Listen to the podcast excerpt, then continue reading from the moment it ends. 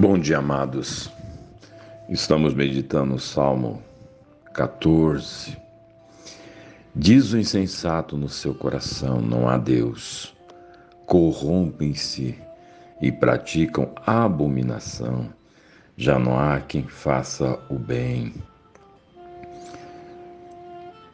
O salmista Davi está falando do ateísmo prático Aquele que se fala de Deus e vive como se Deus não existisse.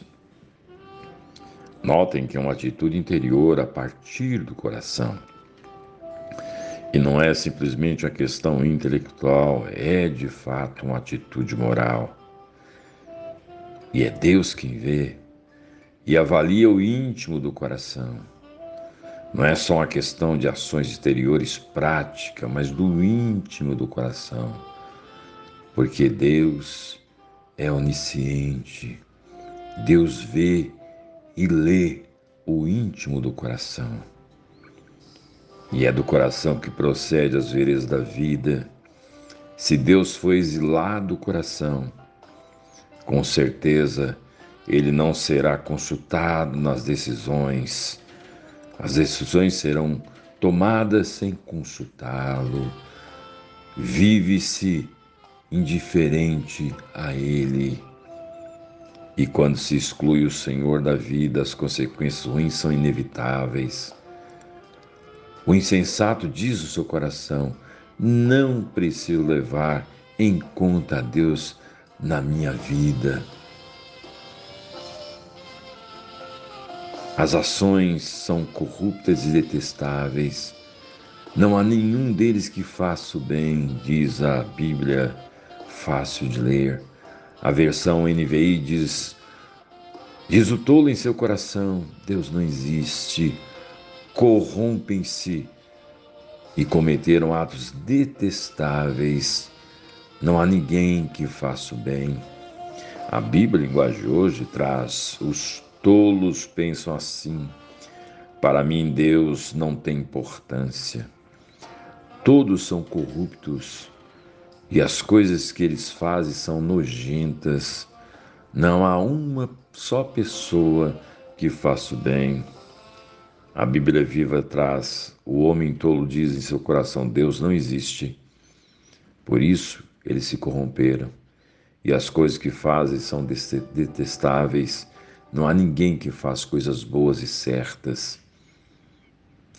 A mensagem de Eugene Peterson traz de maneira criativa, com azedume, dizem os soberbos, Deus já era. Suas palavras são como gás venenoso que contamina o ar, e eles envenenam rios e céus. Espinhos é o que produzem para vender. Este é o ponto de vista explanado desse salmo. Deus não existe, não Deus. E, consequentemente, as ações, as atitudes são todas corruptas. E a palavra hebraica para corruptos ou corrompido contém a ideia de leite azedo ou leite azedado.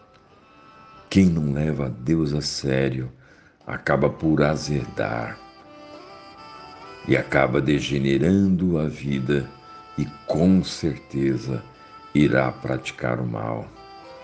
A vida fica azeda, os valores são deturpados. E como são deturpados? Nós falamos em nossa sociedade é uma crise de valores. Por quê? Porque Deus é um Deus que foi banido do coração de nós, principalmente nós aqui brasileiros. Coisas valem mais do que pessoas, vale mais do que relacionamentos. A estética vale mais do que a ética. O dinheiro vale mais do que a vida. Animais são mais preciosos do que pessoas. Sim, amados, quando Deus é banido, é isso que acontece. E alguém diz com muita propriedade: o ateísmo é a morte da esperança suicídio da alma. E nas palavras do filósofo existencialista francês Jean-Paul Sartre, o ateísmo é negócio cruel e de longo prazo. É cruel e de fato produz sofrimento. Lembrando, amados, de novo, que não é só uma questão religiosa exterior, mas uma questão do coração. E aí eu devo perguntar para mim, e você deve perguntar, fazer essa pergunta íntima: quem está no trono do meu coração? Porque esse ateísmo prático pode ser vivido por religiosos cristãos que falam de Deus, que cantam sobre Deus, mas esse não tem nenhuma participação na vida. Diz Tozer, com muita sabedoria, o primeiro passo para a decadência da igreja se dá quando ela desiste de sua nobre visão sobre Deus. Antes que a igreja decaia, há uma deturpação em sua teologia mais básica. Ela simplesmente responde, erra, responde errado à pergunta: quem é Deus? Como Deus é? E a partir daí, ela se corrompe. Embora continue apegado a um credo nominal sadio, seu credo prático, operante, passa a ser falso. A maioria dos adeptos passa a crer que Deus é diferente do que ele é. E isso de fato é uma heresia, uma das mais insidiosas e letais. O dever mais difícil da igreja cristã hoje é o de purificar e elevar seu conceito de Deus até que ele se torne digno de Deus de novo. Quem está no trono do seu coração? Quem é Deus para você? Será que seu credo é sadio, mas sua vida não tem nada a ver com aquilo que você diz que crê? Pois é, meu amado, este é o ateísmo prático que o texto diz, que Deus revela em Sua palavra. Quem é Deus para você? E quem está no trono do seu coração? Quem está no trono do seu coração?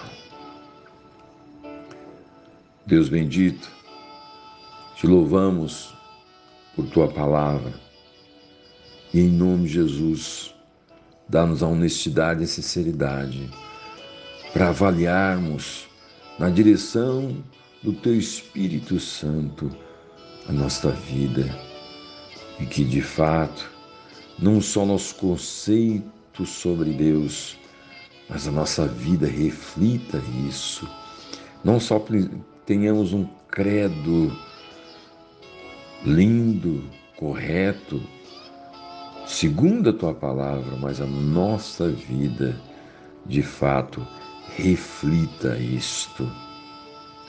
Nos abençoe, Senhor, com essa disposição honesta e sincera. Em nome de Jesus. Amém.